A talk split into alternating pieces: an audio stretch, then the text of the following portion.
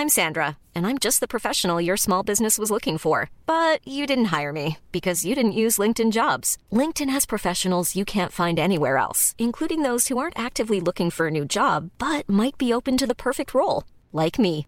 In a given month, over 70% of LinkedIn users don't visit other leading job sites. So if you're not looking on LinkedIn, you'll miss out on great candidates like Sandra. Start hiring professionals like a professional. Post your free job on linkedin.com/people today. Millions of people have lost weight with personalized plans from Noom, like Evan, who can't stand salads and still lost 50 pounds. Salads generally for most people are the easy button, right? For me, that wasn't an option. I never really was a salad guy. That's just not who I am. But Noom worked for me. Get your personalized plan today at Noom.com.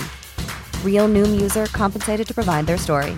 In four weeks, the typical Noom user can expect to lose one to two pounds per week. Individual results may vary. En ocasiones las historias o leyendas que escuchamos de nuestros adultos mayores parecen ser reales o ciertas. Yo en lo particular disfrutaba mucho de los relatos que me contaba mi difunta abuela, que ahora ya no está conmigo. Desde que era niño, disfrutaba de asustarnos con sus macabras historias. Eran realmente aterradoras.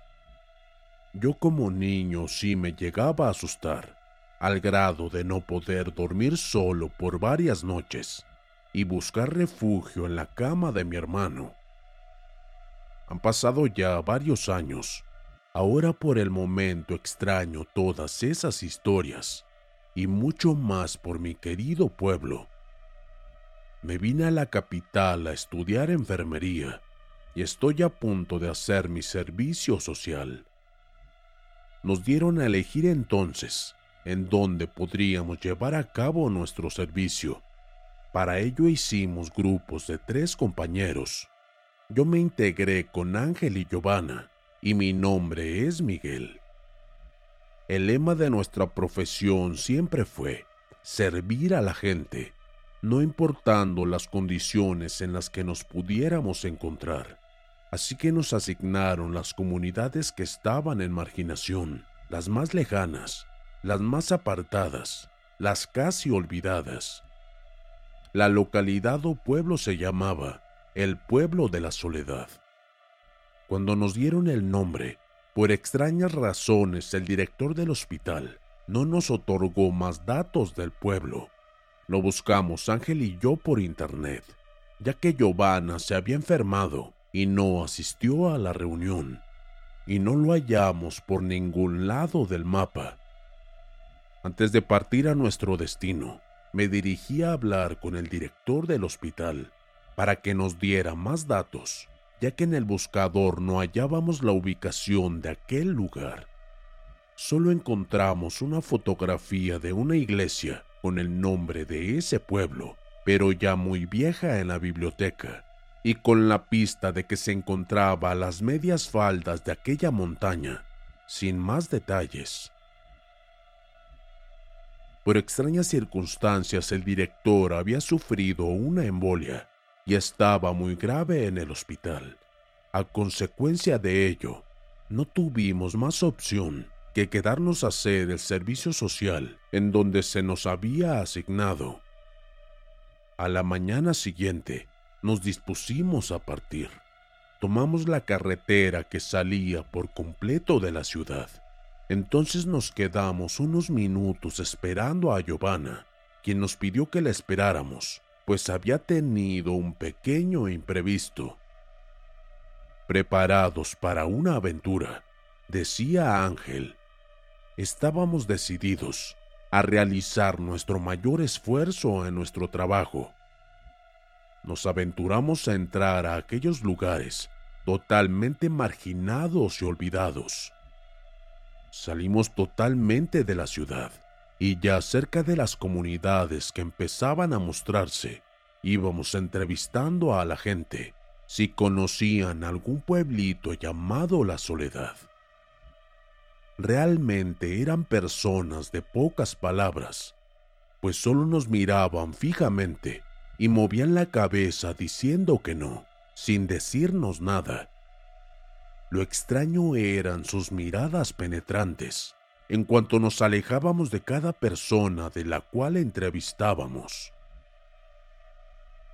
Ya habían pasado casi ocho horas desde que dejamos la carretera y quiero mencionar que en esos momentos íbamos a pie ya que los caminos eran muy estrechos y no entraba la camioneta de Ángel. Un poco cansados estábamos a punto de entrar en los bosques del volcán, pero aún había comunidades más adelante y pensamos que tal vez el pueblo de la soledad era alguna de aquellas. Subimos un camino largo cuando Giovanna nos interrumpió. Esperen, tengo que ir al baño. Ve por allá, detrás de esas hierbas, contestó Ángel. ¿Cómo crees? Necesito un baño. Seguimos entonces avanzando un poco más arriba, ya dando vuelta a una pequeña curva, vimos a lo lejos que salía humo de una pequeña choza. Nos dirigimos entonces hacia ella, por mi compañera que le urgía ir al baño. Llegamos y tocamos la puerta. Buenas tardes. Disculpe, ¿hay alguien aquí? Decía Giovanna desesperada por un baño. Creo que no hay nadie, añadió Ángel, mientras yo me asomaba por la ventana y veía que alguien vivía en ese lugar. De pronto, una voz detrás de nosotros nos sorprendió. ¿Qué se les ofrece? ¿Me puede facilitar un baño, por favor? Está bien, pero es un poco incómodo. Aquí no hay drenaje. No les importa. A Giovanna solo le urgía llegar a un baño. Entonces entró y nosotros la esperamos afuera. El sol se estaba ocultando y eso nos preocupaba. No traíamos casa de campaña y solo unos víveres para una noche. La noche pronto se va a acercar. Es muy peligroso caminar por ahí a oscuras. ¿Por qué no entran a su humilde casa? Aquí pueden quedarse por hoy, nos dijo la anciana amablemente no nos quedó más remedio que aceptar el ofrecimiento de la anciana. Y ya estando dentro nos ofreció un café con un pedazo de pan. Nos acomodamos entonces junto a la chimenea para esperar el amanecer, y por una extraña razón entramos en un profundo sueño. Desperté ya en la madrugada un poco mareado y con el estómago revuelto me dirigí al baño, miré a mis compañeros, pero solo estaba Ángel durmiendo. Busqué a Giovanna, pero no estaba por la casa. Salí entonces al baño hacia el oscuro de las hierbas. Pensé en dar menos molestias.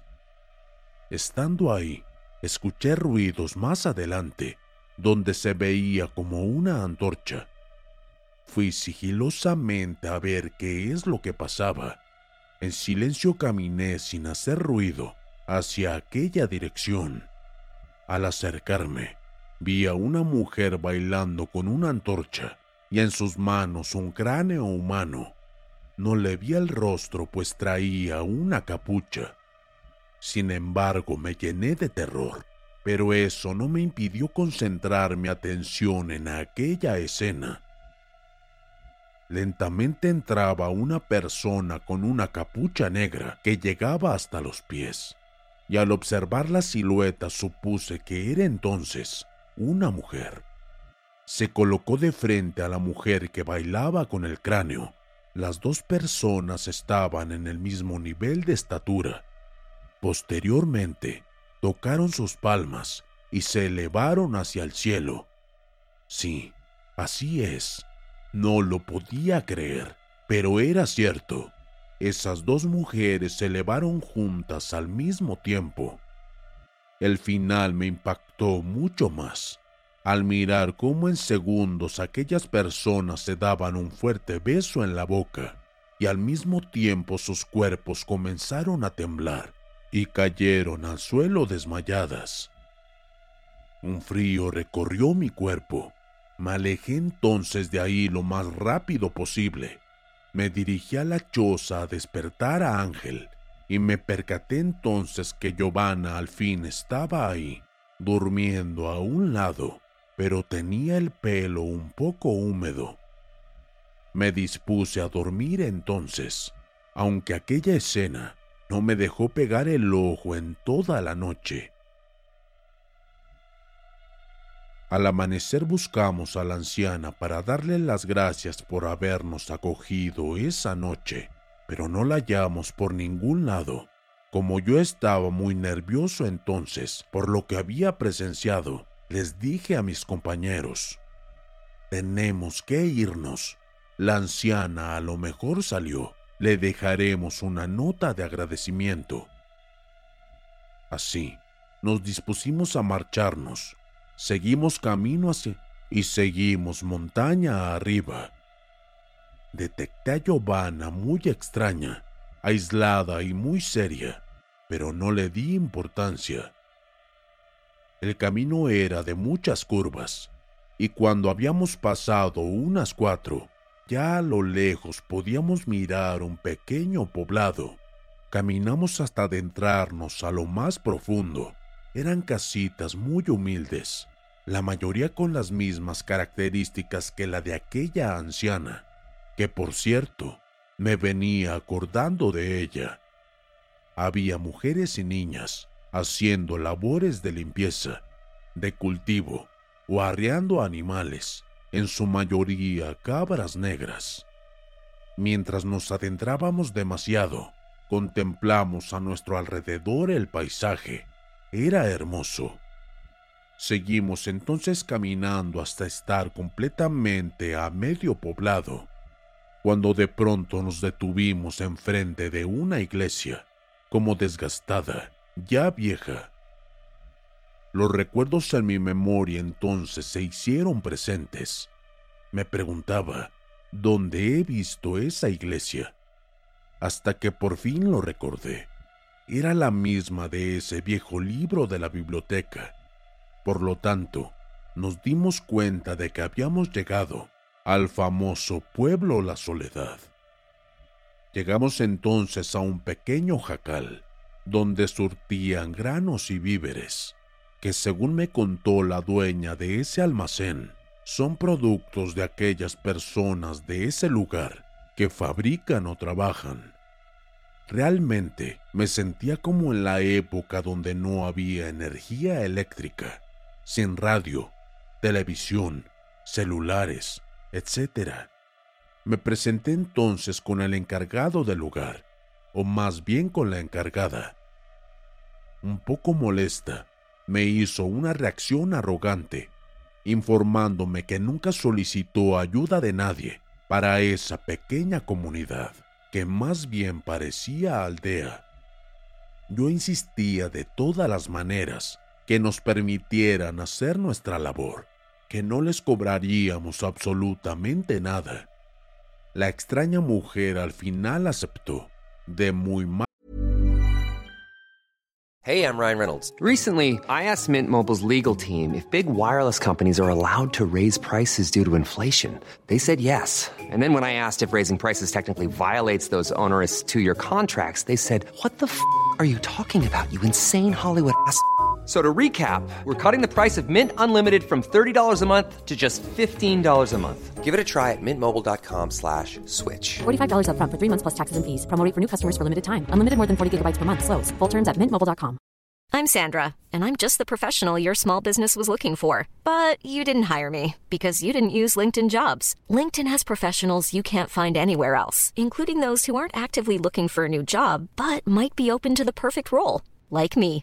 In a given month, over 70% of LinkedIn users don't visit other leading job sites. So if you're not looking on LinkedIn, you'll miss out on great candidates like Sandra. Start hiring professionals like a professional. Post your free job on linkedin.com/people today. A la gana, pero después nos añadió: Jóvenes, lamentablemente no tenemos un lugar adecuado para que se queden. Solo tenemos disponible el espacio que está detrás de la iglesia. Está bien. Está bien, no se preocupe. Tomaremos ese lugar, le dije. Nos acomodamos en el espacio trasero de aquella vieja iglesia. En realidad daba mucho miedo, pero estaba completamente cerrada. Pronto obscureció totalmente. Apenas si se alcanzaban a ver las sombras de los árboles. Era una noche muy negra y sin la luz de las estrellas. Entré en un profundo sueño, pues estaba muy agotado de haber subido una gran distancia de camino. Me perdí entre el cansancio que traía. Pasó no mucho tiempo cuando algo se recostó en mí y me despertó. Al abrir los ojos me di cuenta de que era Giovanna, toda desnuda sobre mis piernas. Yo quedé impactado realmente. Me parecía muy hermosa y como hombre que soy, no me resistí a la tentación que ella me estaba provocando. Con su cuerpo desnudo sedujo cada espacio de mi piel y me perdía en ella lleno de placer.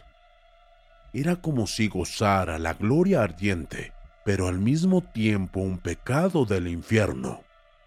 Durante el acto me venía a la mente la imagen de mi difunta abuela y de aquella escena en la casa de la anciana. Ambas imágenes se fusionaron al mismo tiempo y de una manera sorprendente de pronto las veía juntas hablándome a murmullos. El sudor se apoderó de mi cuerpo. La llama en la que ardía no me permitía pensar, sino todo lo contrario. Quería que ese momento nunca terminara. Cuando por fin habíamos terminado, me quedé un poco dormido, pero alcancé a apreciar que Giovanna tomó su ropa y se alejó completamente de mí. Salió entonces de la pequeña choza en la que estábamos durmiendo. No me contuve y la logré seguir sin que ella se diera cuenta. No lo podía creer. Iba caminando completamente desnuda. Yo me escondí en esos momentos entre los troncos de los árboles, y como la noche estaba muy negra, no lograría verme. Al caminar la sensualidad la poseía. Realmente me había hechizado. Era exquisitamente bella, hermosa y todo lo que le atribuía a la belleza de una mujer. En sus manos llevaba una capucha, pero seguía caminando completamente desnuda. Se dirigió al otro lado del pequeño poblado. Para ello cruzó el pequeño bosque que le rodeaba yo seguía tras ella sin perderla de vista. Pronto vi luces de antorchas. Eran varias, quiero decir demasiadas, tanto que se apreciaba que alumbraban un gran espacio entre la oscuridad. Aquellas luces me distrajeron y por lo tanto había perdido a Giovanna. Me acerqué entonces para apreciar mejor lo que estaba mirando escondiéndome entre unas ramas. Observé claramente varias personas con una capa y en su mano colgaba un objeto que no apreciaba bien a lo lejos. En el suelo había un círculo dibujado y de pronto todos los presentes se acercaron sobre aquella figura.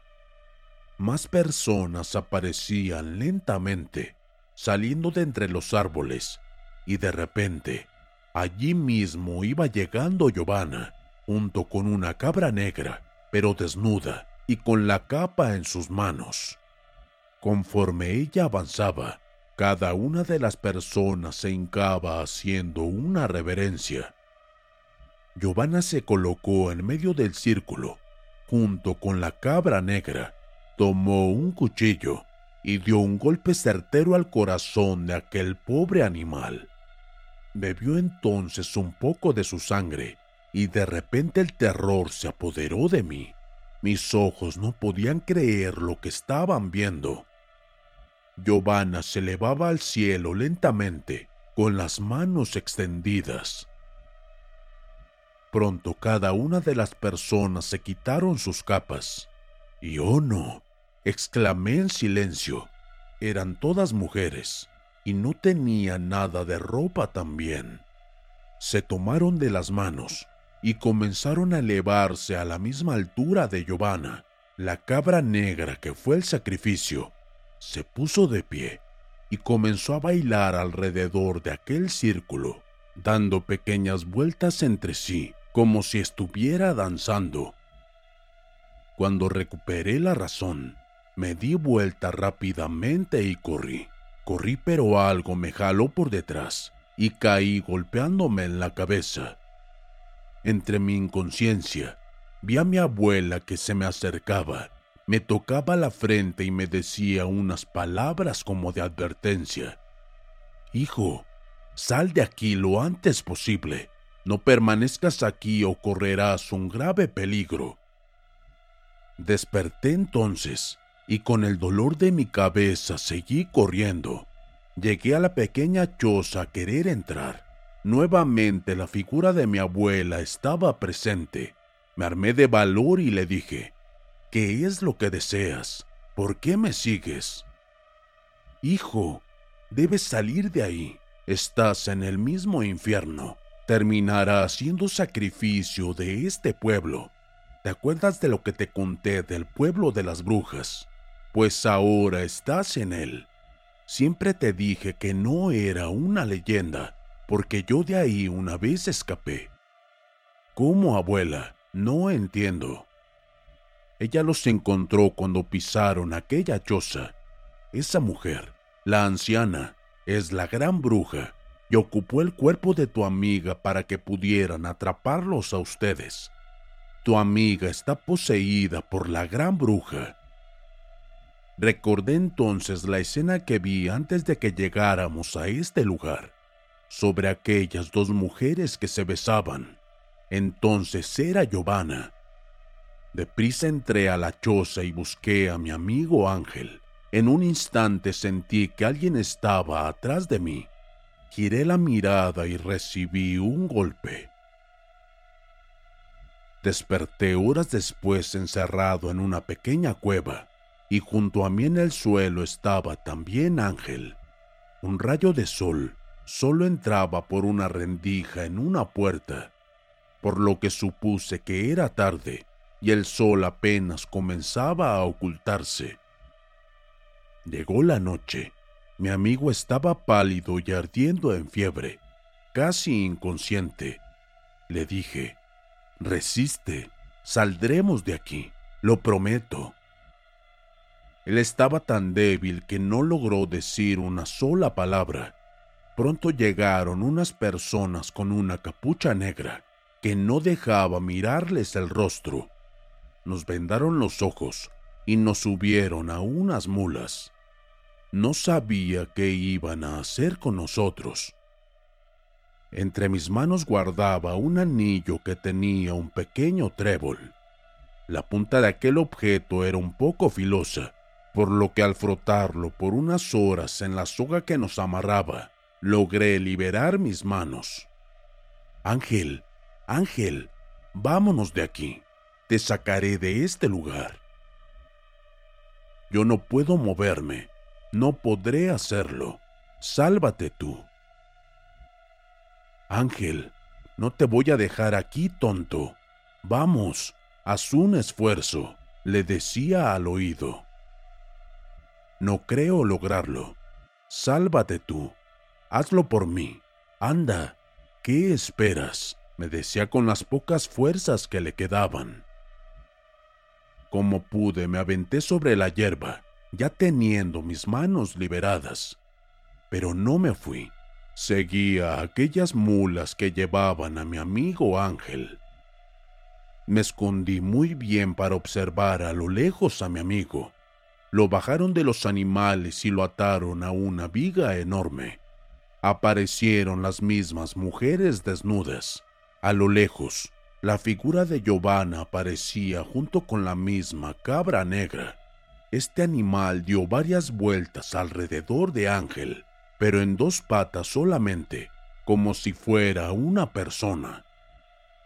De repente se alejó lentamente mirando a mi amigo, se colocó en posición normal nuevamente y se echó a correr. Corrió con tanta velocidad que chocó con el cuerpo de Ángel, clavando su cuerno en el corazón. El grito de Ángel me estremeció. La cabra saboreaba la sangre que caía a chorros del cuerpo de Ángel que le permitía a aquel animal ponerse en dos patas, dar saltos y hacer que las mujeres desnudas se elevaran lentamente a modo de un ritual. Ángel entonces había muerto y al final quemaron su cuerpo. Se fueron retirando lentamente.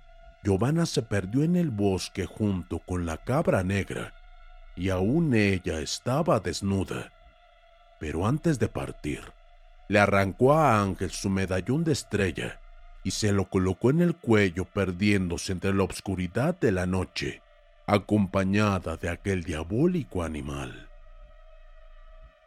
Como pude salir de ahí, las autoridades fueron a buscar a Ángel, pero no hallaron el pueblo que les describía. Decían que no existía otro pueblo más allá de la montaña, y mucho menos con personas viviendo ahí. Por lo que desgraciadamente nadie me creyó y me acusaron de ser culpable de las desapariciones de mis amigos. Y hoy estoy aquí en la cárcel cumpliendo una condena de 25 años. Ya pasaron entonces cinco años de lo ocurrido, pero un día en el horario de visitas, a mi compañero de celda lo visitó su hermana por primera vez. Yo la pude apreciar porque mi abogado había venido a verme también. Entonces, cuando estaba con su hermano, ella giró su mirada hacia mí, me sonrió coquetamente y la mente me perturbó cuando le vi en el cuello el mismo medallón que le arrancaron a Ángel el día de su muerte.